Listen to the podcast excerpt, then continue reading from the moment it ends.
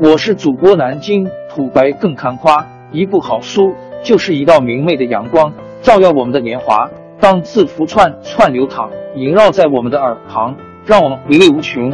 天津上元书院又和你们见面了。虚幻引擎五的 demo 视频，每代的虚幻引擎推出，都意味着主流游戏画质的巨大进步。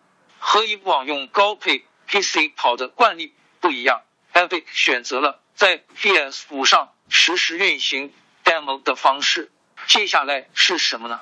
除了商业合作的考量，Epic 为什么做出这种选择？这就让玩家们对 PS 五新时代游戏机的效果，他们和现有 PC 差异化的部分有了更多的期待。UE 四当年的 PS 四运行演示，只能说是。PC 的明显劣化版，而 PS 五和 XSX 在核心配置上紧跟着最新的技术，达到了中高端 PC 的水平，并有着大量定制特化的内容。PS 五这一代能够做到同等或者稍高价位的 PC 也不容易，甚至不能的事情吗？多少 PS 五的游戏画面能做到演示中的效果呢？我们结合视频中的解说，稍微聊一下这次的进步点。高精度模型材质，玩家在视频中首先能察觉到的是具有丰富细节的高精度模型。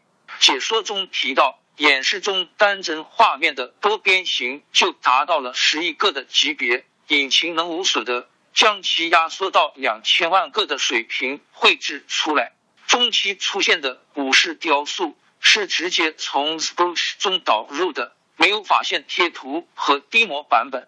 房间中存在近五零零个同等细节的雕塑，这些雕塑的多边形数量就达到了一百六十亿个，单个三千万左右的水平。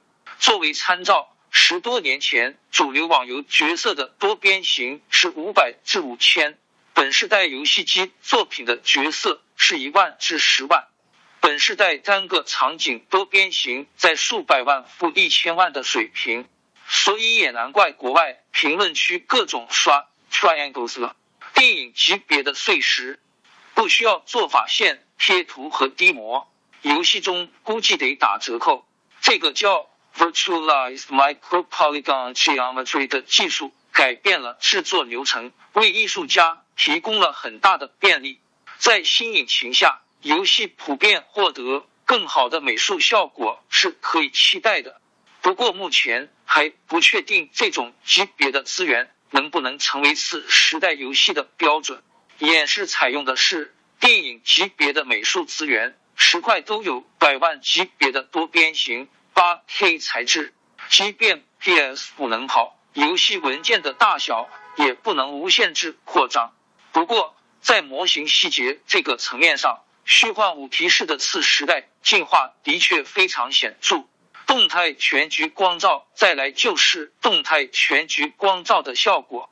演示中全部的光照效果都是动态的，玩家可以看到其开关和运动的效果，包括主人公变出的光球。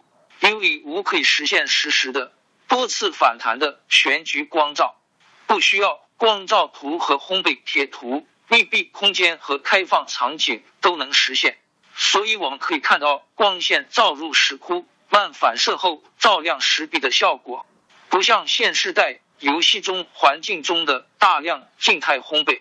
另外，天光效果也可以期待一下。整体来说，场景和材质的说服力会大大增强。间接照明在实时游戏中是个大挑战，随着上方开口扩大。实像渐渐变亮就很真实，光照变化下的模型细节确实让人感受到了次世代。这些光照效果还可以随着物件产生变化，影响到其他事物的表现，给游戏的交互设计带来了空间。控制光照范围，利用光线的交互内容可以更加多样。过去已经有了很多利用光线设置的谜题和玩法。光源赶走虫子，其实也有类似的例子。如何真正将能看见的和控制交互联系起来，我们还需要一些实例。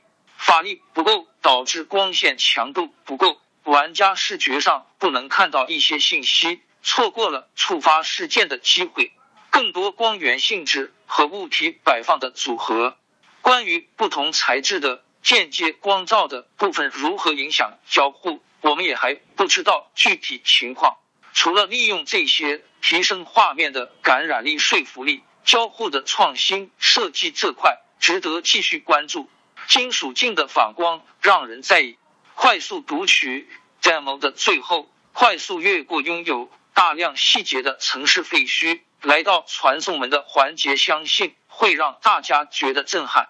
虽然说《古墓丽影》和《神秘海域》中不缺类似的桥段，但节奏和视野并没有做到这样的水平，并且不时会有卡顿，没有读盘时间和缓冲过渡环节。很显然，这里有用到 SSD 快速读取的能力，这是之前在索尼在多个场合都提到的内容。视野。运动节奏和一路上的细节让人震撼。官方有提到，效果的飞跃是大量团队合作的成果。除了引擎技术，用到的高精度模型材质也很关键。而 PS5 的存储带宽支持了这更大的场景和更多的细节。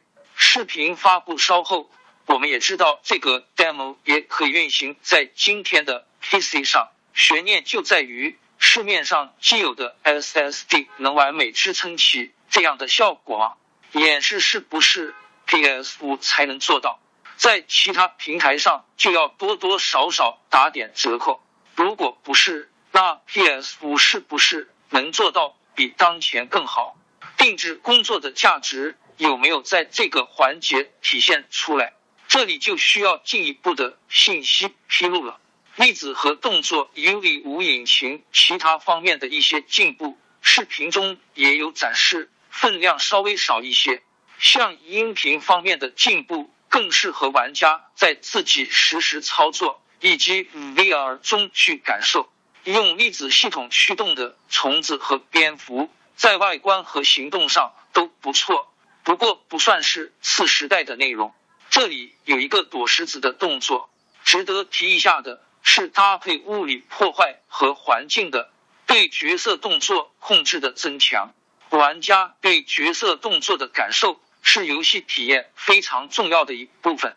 更多及时的环境变化也要求角色动作更加细致自然。从攀爬石壁、几处回应落石以及走跑衔接、交互事件前后动作的衔接表现来看，如果这些。能成为次时代游戏的标准，角色动作素质的提升也不能小看。最后，此前在 XSX 游戏效果的评论中提到，更适合展示次时代效果的还是技术演示，而不是开发中的跨世代游戏。Epic 和索尼就搬出了 UV 五的核弹，这下玩家们对 PS 五的信心应该是可以变坚定了。不过，demo 始终是 demo，内容性质上还是和真实游戏有区别。即便新主机、新引擎能支撑起画面的飞跃，具体游戏还是得具体分析。哪怕技术进步方便了艺术家，高精度材质模型的生产、良好的动作设计、动作控制依然是高成本的，并且在更多单位的复杂交互中，运行效果能如何？也是另外一回事，但不管怎么说，视频中展示的次时代能有的进步，还是让人足够振奋的。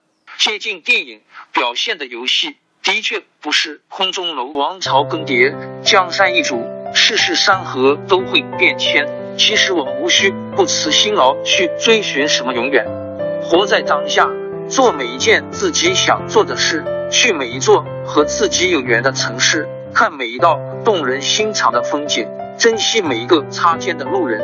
纵算经历颠沛，尝尽苦楚，也无怨悔。感谢您的收听，朋友们，让我们下期再见。